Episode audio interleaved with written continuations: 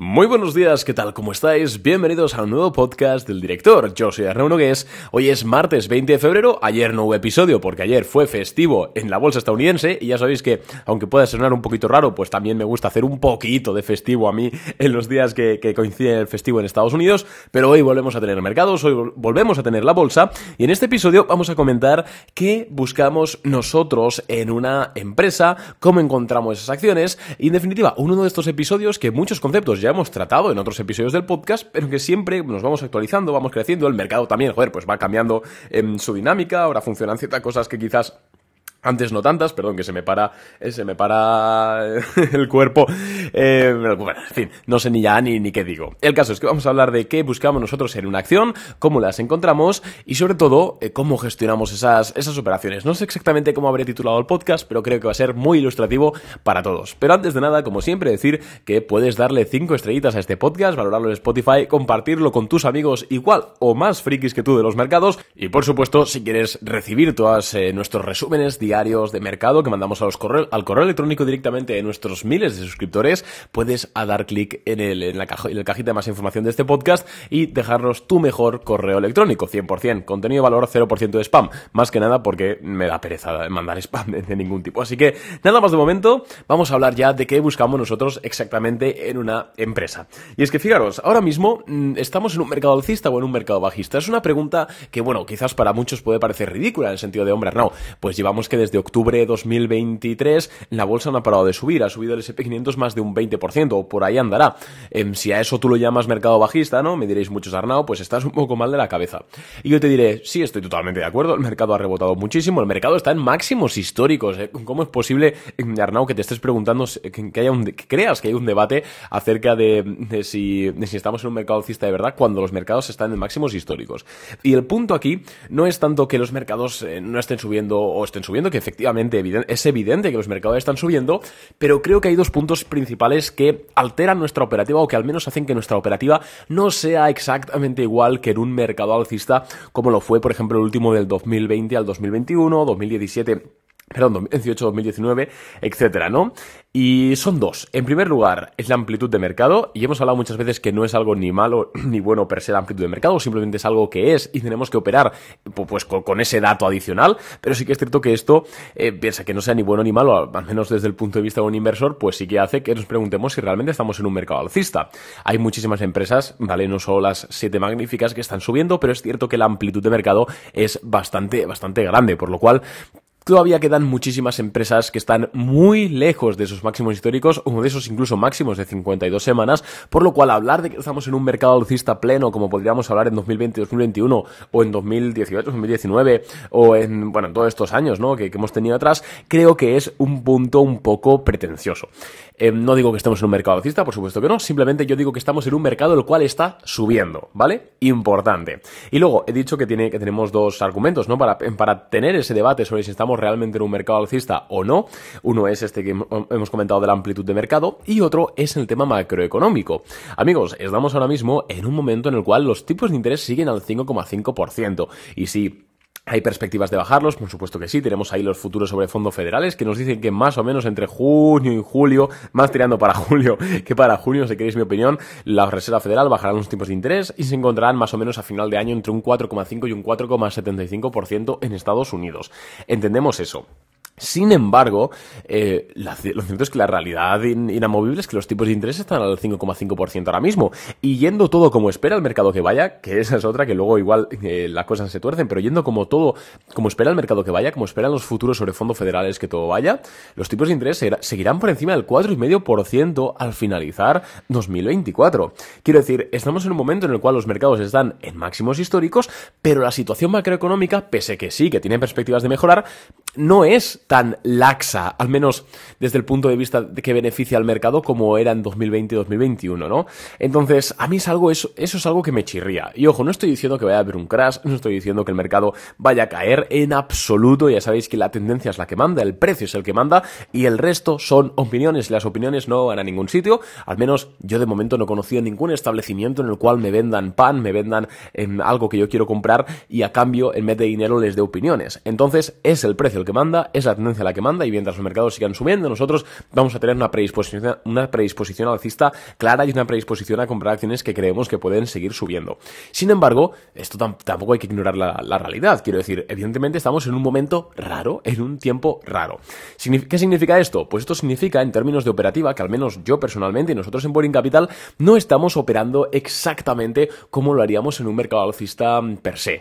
Por ejemplo, en el último mercado alcista que tuvimos así fuerte, y estábamos en Boring Capital, que fue 2020-2021, y parte de 2020, sí, bueno, el primero o segundo mes de 2022, lo que hacíamos era comprar una acción que nosotros pensábamos que iba a subir, con todas las características que os sabéis de sobra, que, solemos emplear, y nuestro stop loss, por ejemplo, está a un menos 8, menos 10% de nuestro punto de compra.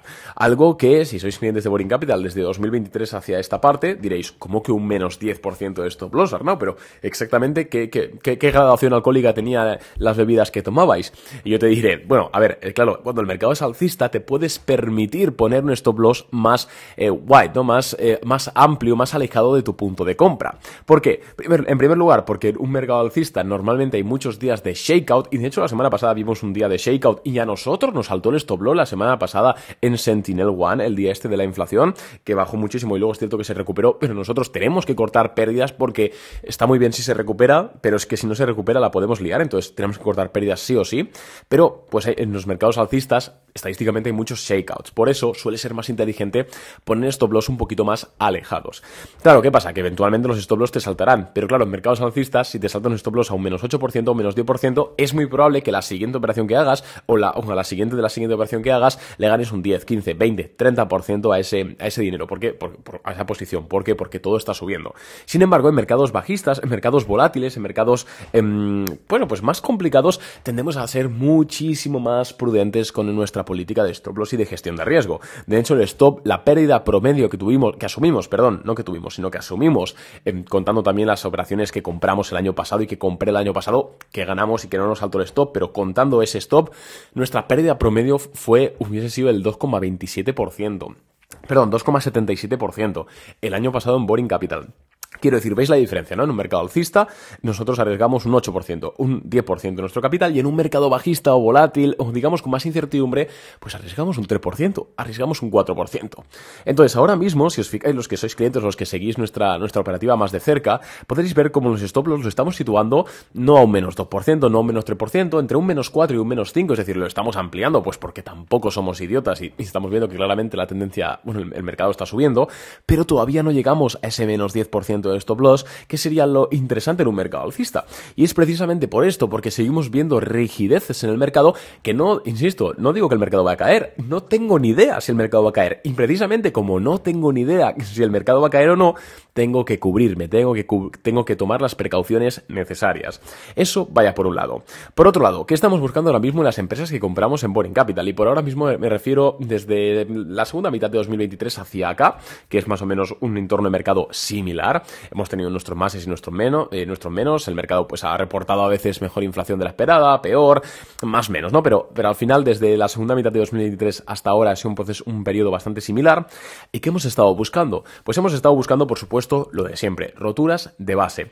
Roturas de base con un perfil de volumen que nos guste. ¿Y qué significa perfil de volumen que nos guste? Básicamente significa que haya un dry de volumen, es decir, un secado de volumen mientras hace el handle o mientras se aproxima días antes de esa rotura del VCP, del cap and handle, lo tenéis todos en la cabeza. Y si no, eh, abrid Safari o abrid el Google y, buscad una foto de un cap and handle y entenderéis la parte del handle, la parte de, del asa, de la taza con asa. Ahí buscamos una compresión de volumen. ¿Qué significa la compresión de volumen cerca del asa? Pues significa que hay poca oferta. El volumen al final no deja de ser el número de operaciones que se llevan a cabo durante un día. ¿Vale? No existe un volumen de compra o un volumen de venta, porque al final el volumen es siempre 50-50, porque eh, para que haya una transacción tiene que haber un vendedor y tiene que haber un comprador, pero cuando el precio se aproxima a estas áreas, digamos, importantes y el volumen cae, significa que hay pocas personas que quieren vender sus acciones, por lo cual cada vez esos compradores que quieren comprar las acciones van a tener que eh, poner precios un poquito superiores a sus órdenes límite para que les entre, para que los vendedores digan, hombre, pues a este precio me lo pienso. Y es por eso que normalmente la roturas, ¡pum!, se disparan en el volumen. ¿Por qué? Porque es en ese momento donde todo el mundo pues, se pone a comprar como, como loco. Eso es lo que buscamos nosotros principalmente ahora mismo y lo llevamos buscando prácticamente toda la vida. Y ese es el gran secreto de la bolsa. Pero aparte de eso, ahora mismo creemos que hay una dicotomía muy importante. Más que una dicotomía, hay un, un engaño, si me permitís la, la palabra, en, en, los mercados en el que está cayendo muchas personas que yo creo que son más principiantes o que no han vivido al menos mercados alcistas o mercados bajistas importantes. Y es comprar las empresas rezagadas. Fijaros, en tanto la obra de Mark Minervini como la obra de William O'Neill, que son dos de mis grandes mentores, en los cuales está basado en 80% de la operativa que llevo yo a cabo en bolsa. Yo no he inventado nada, yo no he inventado la rueda, yo no he inventado nada, yo no soy más inteligente que nadie. Y uno de los puntos más importantes de, las obras de estas personas y también de mi operativa y por antonomasia de la operativa de Boring Capital es, amigos, cuidado, hay que distinguir las empresas que son líderes y que están rompiendo una base de las que son seguidoras. En una industria, pongamos que hay 50 empresas diferentes, de la industria del software, as a service, de logística de última milla, por ejemplo, por hacer algo muy nicho. Hay, vamos a poner 20 empresas, no 50, 20 empresas. De esas 20 empresas habrá una o dos como máximo, o tres ya como maximísimo, que sean líderes, ¿vale?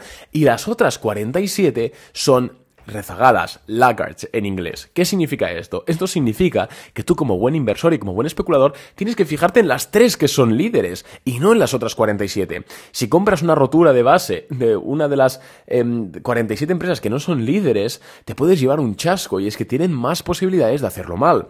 Normalmente, esto es cierto que no, se extiende a todas las industrias, pero en la mayoría de industrias suelen ser em, de un ganador y ya está. O como mucho dos o tres ganadores y ya está. Por ejemplo, en la industria de las redes sociales, es una industria que aunque hay muchas empresas, hay miles de empresas alrededor del mundo en que están compitiendo, realmente hay una, dos, tres, como mucho, que son las ganadoras, que son en este caso Meta, y que puede ser Google, en el caso de que lo consideremos una red social, y que puede ser, pues pocas más, pocas si me ocurre más, quizás Snapchat, porque, bueno, bueno, Snapchat no, porque fijaros en bolsa cómo está Snapchat. El Meta, prácticamente es Meta la ganadora. ¿Qué pasa?